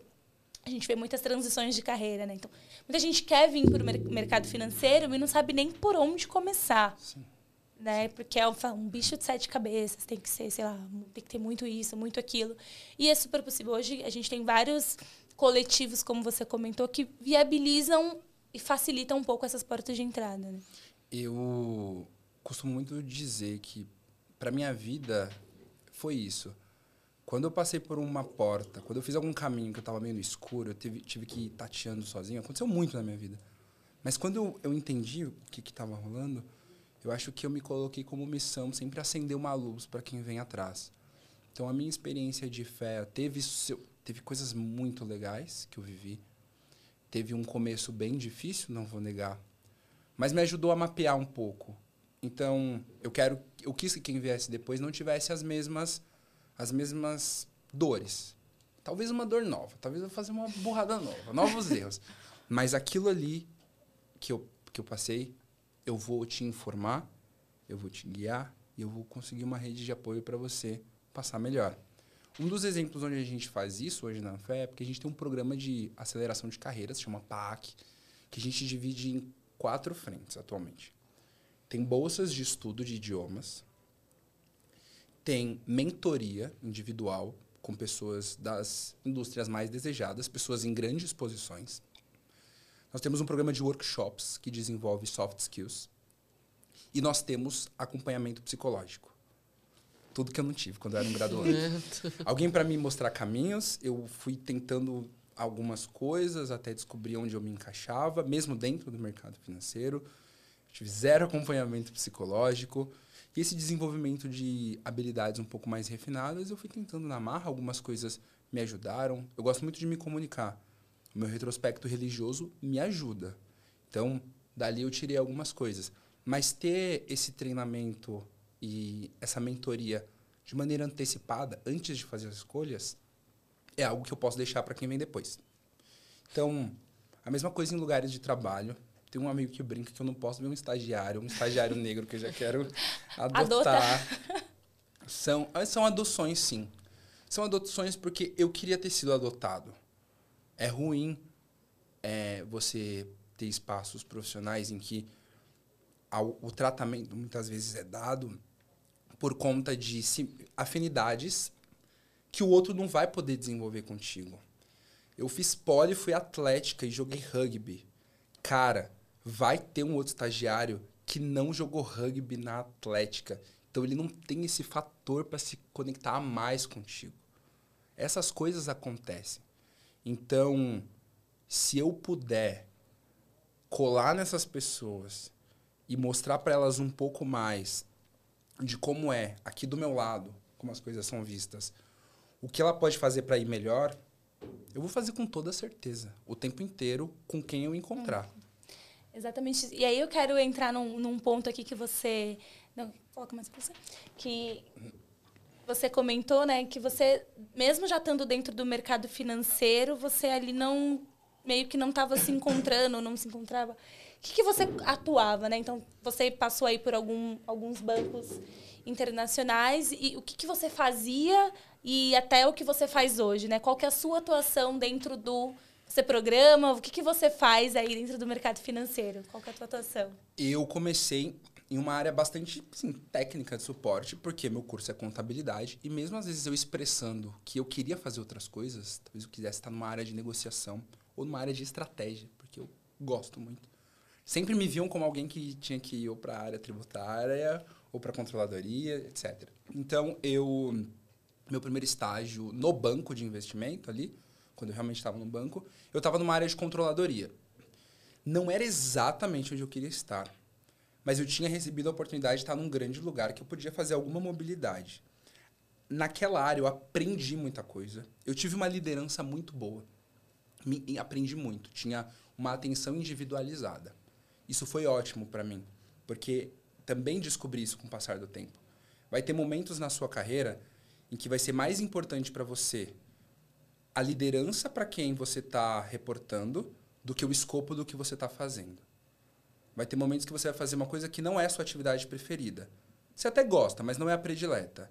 Mas o gestor, a gestora que estão do seu lado vão ser tão importantes para o seu desenvolvimento, vão te dar feedbacks tão transparentes, que aquele lugar vai ser o lugar em que você vai gostar de estar naquele momento. Então, nesse no estágio no banco foi assim. Eu estava no, no Bank of America, tinha um gestor que ele tinha essa atenção comigo. Então, eu gostei muito daquele período. Me ajudou um pouco também a tirar um pouco desse peso, dessa timidez de circular sempre muito quadradinho ali dentro. Porque ele, de certa forma, estava tava na, comigo, tipo, fazendo uma retaguarda, sabe? Uhum, e me incentivava. um escudo, né? Ali. Exato. Depois disso, eu fui treinar em outro banco. Eu fui, eu fui treinar no Credit Suisse. E ali a gente tava, eu estava numa área de fundos de investimento. Tinha uma relação com a parte da, da própria estratégia dos fundos em si, porque o Credit Suisse ele tem uma parte muito grande no Brasil de private banking. O que, que é private banking, Max? Sim. Tem muita pessoa, não é empresa, pessoas mesmo, que tem muito dinheiro. Então, o private banking faz as melhores estratégias de como alocar o dinheiro, a fortuna dessas pessoas para que elas tenham o máximo de rentabilidade e tenham o risco de cada um desses investimentos um pouco mais pulverizado. Quando você fala, quando você fala que é, é, é para quem tem bastante dinheiro, seria quanto? Bastante dinheiro, cada banco tem seu critério de qual é a faixa de renda para você entrar nesse segmento do private banking. Eu colocaria uma média hoje no Brasil de 5 milhões de reais investidos. Não é assim, 5 milhões de reais porque eu tenho uma casa que vale. Não. Uhum. Esses são 5 milhões de reais investidos. Acho que essa é uma regra, régua média aí do private banking no Brasil. Mas isso vale para esses bancos também que vêm ali de fora ou não? Ou, ou eles têm, ou, ou, eles também são um pouco mais altos, eles olham para dólar? É, como eles vêm para o Brasil, então a maioria da, né, no Brasil, mesmo quem investe em outra, outras moedas, vai ter a maior parte do patrimônio em reais. Então uhum. olham em reais mesmo. O que acontece é que talvez um banco ou outro do Brasil tenham um patamar que seja um pouquinho mais abaixo, o estrangeiro um pouquinho mais acima, mas na média fica nessa, ah, nessa faixa. Entendi. Então eu tinha uma relação com esses times que faziam essa parte, mas eu também tinha uma relação muito grande com a parte regulatória. Então me dividia um pouco nisso. Quando eu estava na, na, segunda metade do meu programa de trainee, eu fui contactado por uma empresa de consultoria de estratégia, que é a McKinsey. É uma das ou a empresa de consultoria mais conhecida no mundo. Mas ela entrou em contato comigo não porque queria fazer algo relacionado à minha carreira. Como eu estava à frente liderando com outras duas pessoas a Anfea, eles têm um programa de diversidade que é bastante amplo, tem várias portas de entrada para várias pessoas de vários recortes de diversidade. Inclusive, alguns dos melhores estudos sobre diversidade mais conhecidos foram feitos pela McKinsey. Então, eles nos abordaram porque me abordaram porque queriam conhecer a Anfea, queriam se apresentar, apresentar a carreira de consultoria e convidar as, os integrantes para um processo seletivo exclusivo, com um pouco de mentoria e preparação. E eu fui fazer essa primeira reunião com, com o pessoal de lá e eu fiquei muito interessado na hum. carreira de consultoria. Muito interessado por ter uma curva de aprendizado muito grande. Projeto de consultoria, ele acontece para empresas de qualquer mercado, de qualquer indústria, mas são sempre empresas muito relevantes, porque são projetos caros. Você pode atender, sei lá, uma empresa de serviços financeiros. Daqui a dois meses você pode estar fazendo um projeto numa empresa de petróleo. Daqui a dois meses numa empresa de bens de consumo. Então, essa possibilidade de sempre atuar num contexto muito forte de estratégia, de poder atuar em diversos segmentos diferentes. Eu olhei uma possibilidade de ter uma curva de aprendizado grande. E, ao mesmo tempo em que um consultor ele tem um lado muito forte de análise de dados, de diagnóstico de cenários, de propor soluções, existe também um foco muito grande em comunicação, na maneira como você transmite informações, na maneira como você sintetiza aquilo que você tinha de o que o cliente tinha de problema e o que você achou de solução, de maneira que fique palpável, né, de que a pessoa entenda o que ela precisa fazer para melhorar a performance enquanto empresa. Então esse universo me pareceu uma porta de entrada muito legal. Até porque também consultorias despejam pessoas em cargos de liderança de diversas outras indústrias. Uhum. Então, todas as indústrias querem um ex-consultor para fazer parte do seu corpo profissional. Banco, então, nossa. Exato. A outra coisa, existe muito treinamento. Então, é uma exigência grande, mas você é muito treinado. Então, eu olhei aquilo tudo e pensei, cara, isso é um, é um, é um mundo que tem bastante pressão. Mas as contrapartidas que eu vou ter são exatamente as que eu quero nesse momento. Vou trabalhar muito. Vou ter uma síndrome de impostor gigantesca. Mas eu quero ter contato com essas diferentes indústrias. Eu quero ter contato com consultores muito bons. Eu quero ser treinado na minha habilidade de analisar dados, na minha parte de comunicação. E eu quero ter a chance de ir para o MBA. Tudo isso fazia parte do universo. Então, ao mesmo tempo que eu estava conversando com eles, para estruturar o processo seletivo, eu estava pensando, eu vou participar eu vou desse processo seletivo. E eu participei do processo seletivo e fui aprovado. Show. Então, nesse momento, eu tive uma virada grande em vários sentidos. Eu mudei de indústria, eu tive uma abertura de cabeça gigantesca e eu saí de São Paulo para ir para o Rio de Janeiro, porque eu já queria morar no Rio, estava esperando alguma, algumas manobras do ponto de vista profissional e essa foi a manobra perfeita. A McKinsey tem escritório em São Paulo, no Rio e em Salvador. Eu escolhi ser parte do escritório de Salvador. E um dia depois do meu aniversário, estava eu voando, me mudando para lá. Uh, durante o tempo em que eu estive lá, é, aconteceram muitas coisas, todas muito intensas. A exigência dos projetos é grande. Você tem que ter uma dedicação e um rendimento, uma performance muito altos. Você tem que ter um jogo de cintura emocional muito alto. Porque como você trabalha muitas horas, você convive com aquele projeto, com seus colegas de trabalho e com o problema que você está resolvendo durante muitas horas. Então, às vezes, isso afeta o seu emocional, quase sempre. Se você tem um dia ruim, em que aquilo que você estava tentando validar, os universos dos dados que você estava pesquisando, não levaram você àquilo que você tinha achado que era a hipótese, a raiz do problema, você vai para casa um pouco baqueado. baqueado né? E essa gangorra acontece para o bem e para o mal. Todos os dias. Em diferentes projetos. Porque você não repete. É, eu nunca entrega, fiz dois né? projetos iguais. Uhum. Ao mesmo tempo, eu tinha um, um grupo de amigos consultores muito solidário. Eu encontrei programas de diversidade bons, com bons conselheiros e mentores. Colei muito neles tive a oportunidade de fazer treinamentos com a rede global de consultores negros da McKinsey. Então, eu fui para um evento em Washington, onde nós trocamos boas práticas, nós pontuamos onde o programa do Brasil precisava receber apoio, por exemplo, e eu entendi muito aonde eu podia chegar. E eu entendi o tipo de rede que eu podia construir aqui, porque muito embora o programa exista, é, ainda ele ainda estava começando.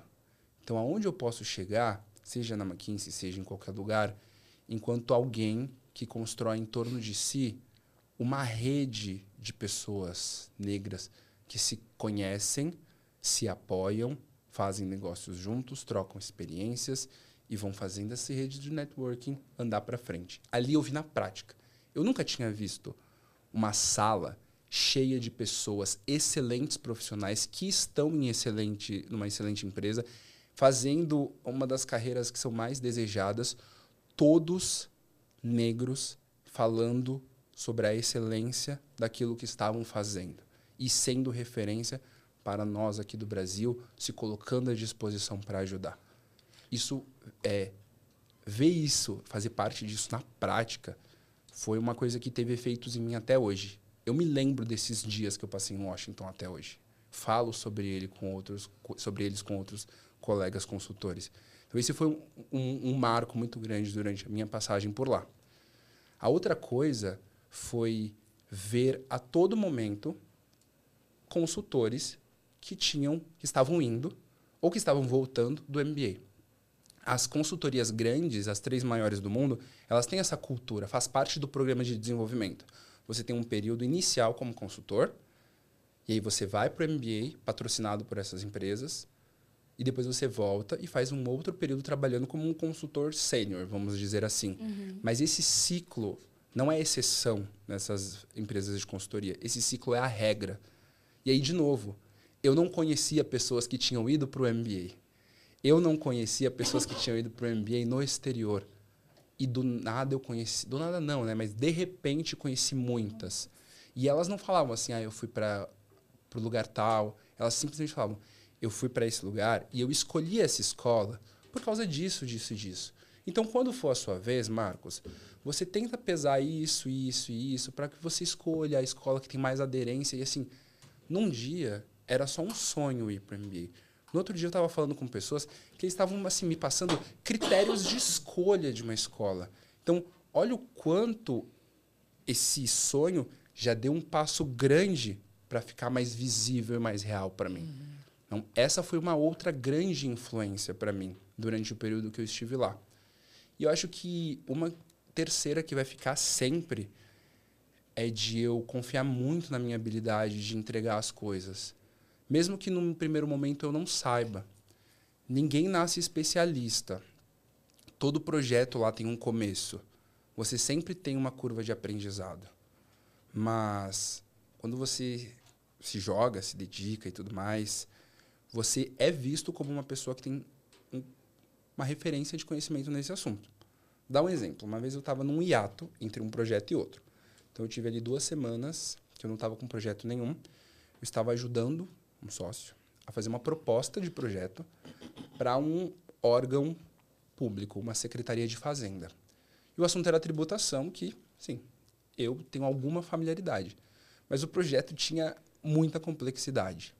Tinham passado dois dias que eu tinha feito alguns trabalhos, algumas investigações, é, algumas análises de dados para que a gente mensurasse assim quais eram as soluções que nós íamos entregar e quanto de tributo esse governo ia recuperar. Mas eu queria muito validar o que eu tinha feito com esse sócio antes de mandar para uma outra pessoa. Eu fiquei pendente, assim, esperando. Vamos tentar esse horário para a gente se falar? Uhum. Vamos tentar esse horário. No dia não deu para a gente se falar. E aí eu segurei esse material. E logo de manhã cedo ele me ligou no outro dia e falou: Marcos, manda o material para a pessoa tal. E eu falei: então, eu queria muito validar contigo antes de mandar. Ele falou assim: olha, deixa eu te contar porque você é novo. Esse problema desse governo, ele é um problema que muito governo tem, recuperar imposto. Mas uhum. com essa complexidade, desse jeitinho, só esse governo tem. E para esse problema, até agora, só você estudou a fundo a solução. Só você analisou os dados, só você tem essa sugestão aí que está nesse arquivo, nesse, nesses slides. Então hoje é o seu segundo dia trabalhando aqui comigo mas você já é a pessoa que mais, melhor sabe resolver esse problema aqui na firma e talvez no Brasil. Então, pode mandar para o outro. Se tiver alguma observação, ele vai falar com você. Mas você, até hoje, é a pessoa que mais se dedicou a esse problema com esse tipo de, de conhecimento. Pode mandar. Eu nunca tinha escutado nada igual na minha vida. Aí eu obedeci, eu mandei. Ah, vou mandar. Mas esse tipo de mentalidade em que você não tá no auge do seu conhecimento, porque eu estava no meu segundo para o terceiro dia fazendo esse trabalho. Eu ainda ia chegar no final da segunda semana. Mas no terceiro dia, eu já estava sendo incentivado a colocar na minha cabeça o quanto eu já era bom naquilo, a reconhecer o, a minha, as minhas habilidades o tanto que eu tinha me dedicado a esse problema. O tanto que eu estava ajudando um governo a recuperar muito em imposto. O quanto a minha sugestão era importante. Isso não nasceu na minha cabeça. Foi transmitido ali em poucas palavras por alguém que estava trabalhando comigo e ficou em mim. E eu trouxe para mim. Então hoje, eu e todo mundo, você não precisa ser perfeito naquilo que você está fazendo para você começar a se considerar alguém brilhante no que você faz. Porque a gente nunca está completo. O conhecimento nunca chega no 100%. O mundo nunca amanhece o mesmo dois dias seguidos. Sempre tem algo mais para aprender. Mas, quando você tem a habilidade e quando você está dedicado, você é uma, pode ser e você é uma referência no seu trabalho, mesmo sem você atingir o 100%. Porque se fosse assim, a gente nunca teria referências no trabalho. Tá tudo mudando o tempo todo. Sim. Esse, essas três coisas ficaram em mim a força do networking, das comunidades novamente, nesse caso a comunidade negra, esse, essa grande cultura de dedicação ao trabalho, mas de reconhecimento da própria habilidade, da própria excelência, e essa coisa mais real de fazer o MBA. Uhum. E aí, depois, ali da McKinsey, você foi para onde? Depois da McKinsey, eu voltei para banco. Voltou pro banco. Gostou. Mas, mas eu voltei indo pro varejo. Uhum. Eu, tive um, eu tive alguns episódios bastante traumáticos, assim, do ponto de vista pessoal. Eu perdi em 2019, que era o meu ano que eu estava na McKinsey, eu perdi o meu avô, eu perdi minha avó e depois o meu avô, no intervalo de duas semanas. E o meu avô, assim, a, era, é a pessoa com quem eu tenho uma, liga, uma das ligações mais fortes isso afetou bastante o meu desempenho e isso afetou bastante a minha cabeça. Porque com essa descrição aqui breve que eu dei do trabalho, vocês conseguem imaginar que é algo que você tem que estar tá muito focado, Sim. muito dedicado para que você consiga entregar tudo o que é exigido. E eu comecei a não conseguir. Então eu precisava cuidar de mim.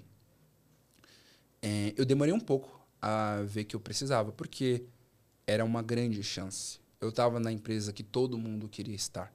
Então eu tentei esconder um pouco isso, engolir a seco o que eu estava sentindo e só trabalhar. Mas apareceu por outros lados. Então eu precisei tomar um tempo para me cuidar. Isso coincidiu, isso aconteceu em 2020. E isso coincidiu com o início da pandemia. Eu tinha ido passar um tempo com a minha mãe tudo fechou em São Paulo, tudo fechou. Aí do nada estávamos minha mãe e eu no Grajaú de novo. e eu estava sem trabalhar porque eu estava fazendo essa migração. Eu tinha realmente tomado um tempo para cuidar da cabeça, mas eu não imaginava que o mundo ia parar, né? Essa transição era para ser suave. Uhum. Mas aí quando quando eu parei para pensar no que eu queria fazer a seguir, eu falei: não vou para consultoria. Não tô 100% recuperado para o que uma consultoria exige. São bastantes viagens, são muitas horas de trabalho. Eu precisava muito dormir e acordar na mesma cama todos os dias, ficar na mesma casa. E, eu, e nesse caso, a casa da minha mãe. E aí, quando eu fiz esse primeiro momento, me tratei e vi que era hora de. já estava bom para dar o próximo passo, eu fui bem oportunista, assim, pensei muito em mim. Falei, Suponhamos que eu vá fazer uma candidatura para o MBA. Eu passei por mercado financeiro, mercado de capitais, eu passei por consultoria. Eu preciso aqui colocar um bloco, que não vai ser consultoria, porque nesse momento não dá, mas eu preciso colocar um bloco que faça com que a minha história faça sentido para o momento da candidatura. Para que não pareça que eu sou um doido que fica cada hora tentando uma carreira. Que eu sei um pouco do que eu quero fazer com a minha vida. Falei, é, olhei muito para a estratégia. Gosto de inovação. tá faltando inovação no meu currículo. Tá faltando inovação do ponto de vista da implementação, porque nos projetos a uhum. gente fazia recomendações que eram relacionadas a isso, mas eu mesmo não tinha inovado nada. Então tá na hora de inovar. Coincidentemente, na mesma semana, eu recebi um e-mail de uma pessoa do Itaú falando: Oi, Marcos, tudo bem? Eu vi você num LinkedIn, vi um pouco da sua, do seu background, do seu retrospecto, vi que você trabalhou na McKinsey. Legal. Olha, a gente está aqui começando a fazer um time que vai atuar numa agenda de inovação que vai tomar conta do, dos bancos no Brasil nos próximos anos. Assim a gente vai trabalhar com Open Finance, uhum.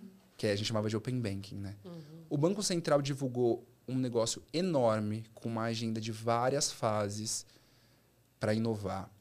Tem uma parte que é super assim regulatória, mas tem uma oportunidade de usar isso para inovar e gerar negócios muito grande.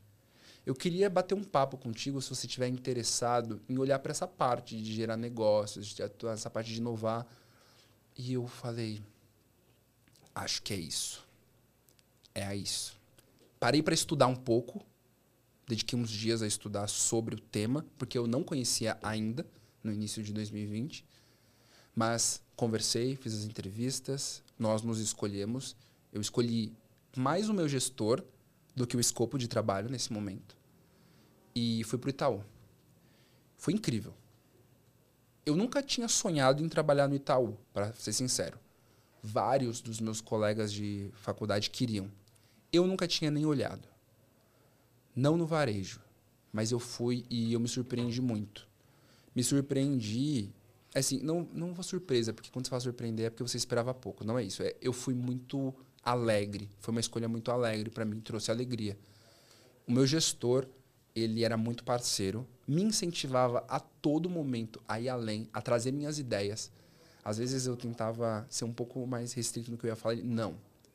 Você está pensando, então você vai falar. Você veio da McKinsey. Você vai entrar na reunião e você vai falar o que você acredita e todo mundo vai te escutar, porque você veio de lá. Então você vai ter que falar. Você vai trazer esse holofote para o nosso time. A nossa área aqui lida com inovação, mas a gente não desenvolve, a gente não vai ficar fazendo código. Então aquilo que você pode se destacar é você ser o porta-voz da nossa visão de negócios. É você ser a pessoa que comunica qual vai ser a nossa ambição. Tá todo mundo lá pensando em protocolo de segurança, como vai ser a arquitetura da solução. Você vai entrar e você vai falar o que a gente vai fazer com essa solução. Uhum. Você vai ajudar a guiar essa visão. Então pode falar. E aí a gente foi trabalhando juntos. Fiz alguns, fiz um projeto muito legal, implementei uma solução com um parceiro externo para beneficiar pequenas e médias empresas Nesse meio tempo também fiz estudo para a parte do atacado do Itaú, que também resultou em uma outra parceria. Conheci o Gabriel e nós éramos nós éramos um grupo que gostava muito de estudar. A gente gostava muito de entender o que as fintechs estavam fazendo em outras partes do mundo. A gente queria estudar o contexto de UK, da Índia. A gente queria estudar Singapura. Austrália. A... Exato. A gente fazia muito estudo gente, e a gente circulava. Para quem não conhece o Gabriel, ele é o idealizador, né? Nós estamos aqui justamente por conta dele. Ele nasceu o Let's Open e desdobrou e nós estamos aqui Valeu, Gabs. Valeu, Gabs. É. Unindo pessoas e Unindo, reunindo aqui. Exatamente. Depois. E quanto tempo você ficou no Itaú até você migrar para onde você está hoje? Eu fiquei um pouco mais de um ano. Entreguei esses projetos, ajudei em uns outros eventos, adotei um estagiário e eu estava contente e feliz no Itaú até que eu fui contactado por uma pessoa do Next. Falou: E aí, Marcos, tudo bem? Tô vendo que você está trabalhando com inovação. Isso é bom. Eu tô vendo que você já trabalhou na McKinsey. Melhor ainda. Vamos bater um papo? Eu falei, vamos bater um papo. Eu sempre bato papo com as pessoas. Vamos bater um papo. E ele me apresentou um pouco de qual era o momento do uhum. Next e qual era o desafio que eles tinham para colocar o Open Finance de pé. E eu falei, legal, o que, que você quer que eu faça aqui? Qual vai ser meu papel? Ele falou, orquestrar e dar o direcionamento, porque a gente está muito viciado na visão só de regulação e ninguém está pensando em negócio. O que, que a gente vai oferecer para o cliente dentro desse mundaréu de regra? Eu falei, é, eu acho que eu sei fazer isso. Vamos, vamos.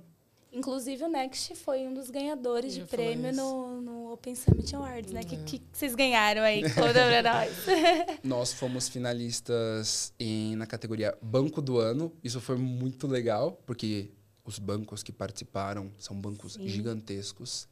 E nós também ganhamos a, a parte de tecnologias inovadoras. Era o nome de categoria grande, eu acho que eu vou errar se eu tentar lembrar inteiro, mas tinha a ver com inovação e tecnologia, tecnologia. em Open Banking.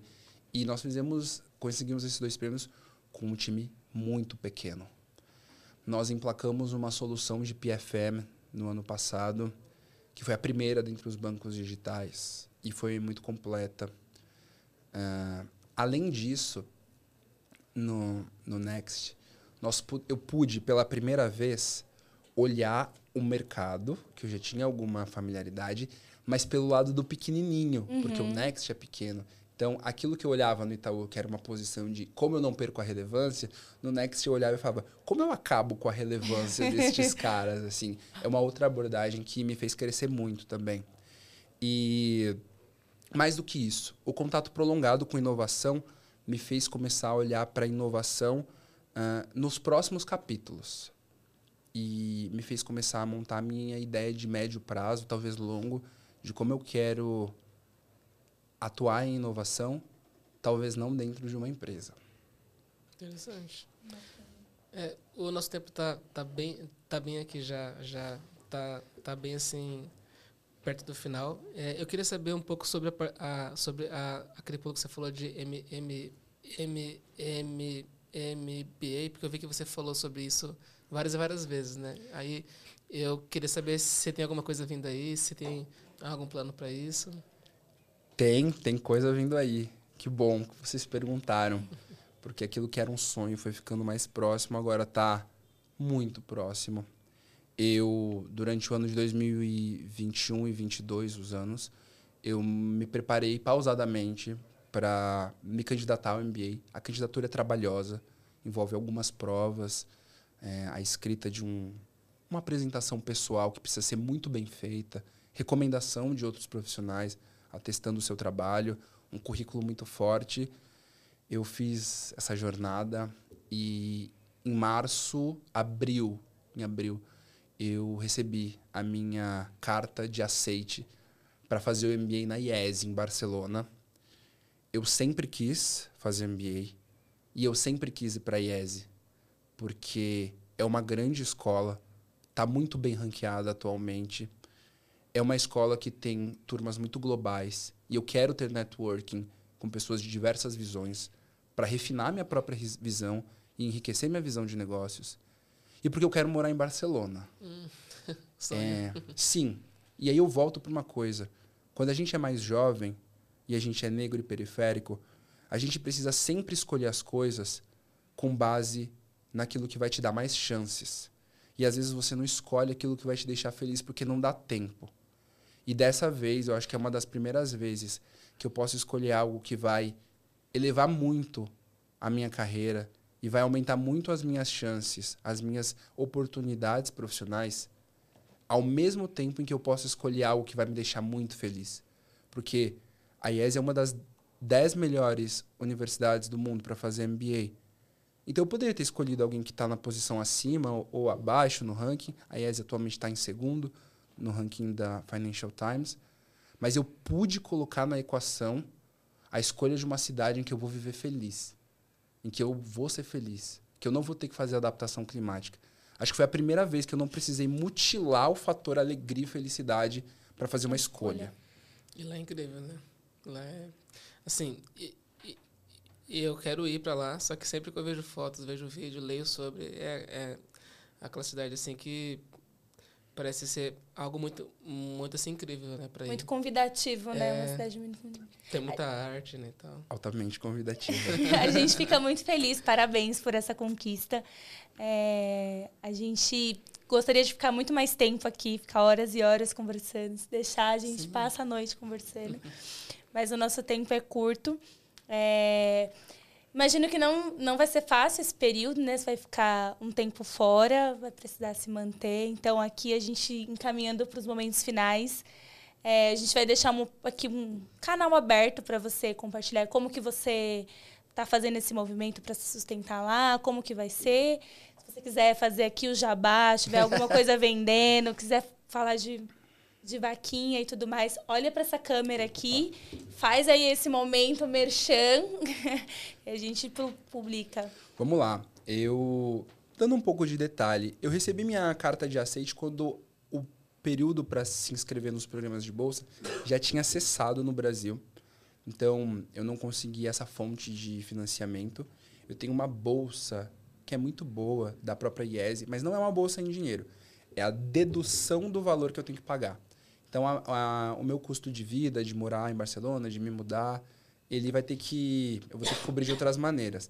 Então, por isso, eu estou fazendo dois movimentos. O primeiro é uma campanha de arrecadação simples, em que pessoas podem doar. É, eu tenho alguns links criados em que eu conto um pouco mais da minha história também, dou detalhes sobre como eu estou dividindo essa parte financeira. E eu também estou apresentando uma proposta de serviços, em que eu tenho algum retrospecto como consultor, estou indo para o MBA, que vai dar muitas habilidades, então eu estou contactando empresas que estejam interessadas em contribuir dentro de três faixas de valor que eu estou estabelecendo. E a minha contrapartida, quando eu voltar do MBA, mais qualificado ainda, é prestar serviços para essas empresas que correspondam a esses valores que foram investidos. Então, são três cotas de doação. E aí, voltando do MBA, eu faço a prestação do serviço correspondente. Podem ser serviços de consultoria, para algumas questões do negócio, também para questões que envolvam diversidade e inclusão. Também posso atuar conectando né, a minha rede, meu networking de profissionais negros excelentes às necessidades das empresas. Posso ministrar treinamentos pontuais, é, programas de tutoria para lideranças. Eu tenho um descritivo enorme, um documento muito bem feito que eu posso encaminhar às pessoas e empresas que porventura estiverem interessadas. Mas eu acho que aqui eu queria destacar mais um ponto. Que mais uma vez eu estou prestes a dar um passo e mais uma vez são as comunidades que vão me ajudar nesse movimento, uhum. como aconteceu em todos os outros passos da minha carreira. Então, as comunidades se retroalimentam. Mais uma vez aqui, eu vou ser empurrado para cima por elas. E aí eu agradeço muito pelo espaço, pela troca. Andressa, muito obrigado pelo pelos constantes reencontros ao longo da nossa vida e da nossa profissão. É um prazer ver você sendo a grande condutora aqui desse palanque para compartilhamento de histórias. Eu não tive isso e você não teve isso quando nós estávamos começando nossas carreiras, mas é aquilo, é passar por uma porta e acender a luz. E você está sendo luz para diversos profissionais, para que se inspirem.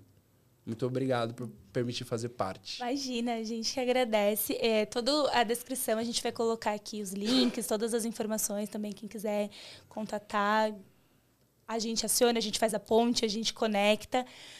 Muito, mais uma vez, muito obrigada por ter topado, por ter compartilhado essa história. Tenho certeza que vai inspirar muitas e muita gente, muitas pessoas que, que estão assistindo, que vão assistir. A gente encerra por aqui, nosso tempo esgotou. Então, fiquem ligados que novos episódios vão, vão sair, né? Logo, logo. Logo, logo, em breve. Toda semana um episódio novo para vocês. É isso, né? Você quer deixar alguma dica de livro, filme, alguma música que você está ouvindo agora? Uma música que eu esteja ouvindo agora. Eu vou recomendar uma música que eu sempre escuto desde muito novo e que ela também me acompanhou em momentos difíceis e momentos de vitória. É da minha cantora favorita, Mariah Carey. Ela chama They Can't Take Away That From Me. Ela fala sobre você se agarrar aquilo que você tem de mais essencial da sua pessoa como um elemento da vitória, porque a sua essência é impossível de ser tirada. O resto você consegue remendar. Você pede ajuda para sua comunidade, você estuda um pouco mais, mas a sua essência é a coisa mais especial que você tem para o mundo. E é ela que vai te levar em qualquer lugar e vai fazer você atuar e fazer a diferença nos lugares onde passa. Então, se agarrar a ela é mais que fundamental. Show de bola. Melhor encerramento impossível, é. né? Muito obrigada mais uma vez, gente. Obrigado. Falou, pessoal. Até mais.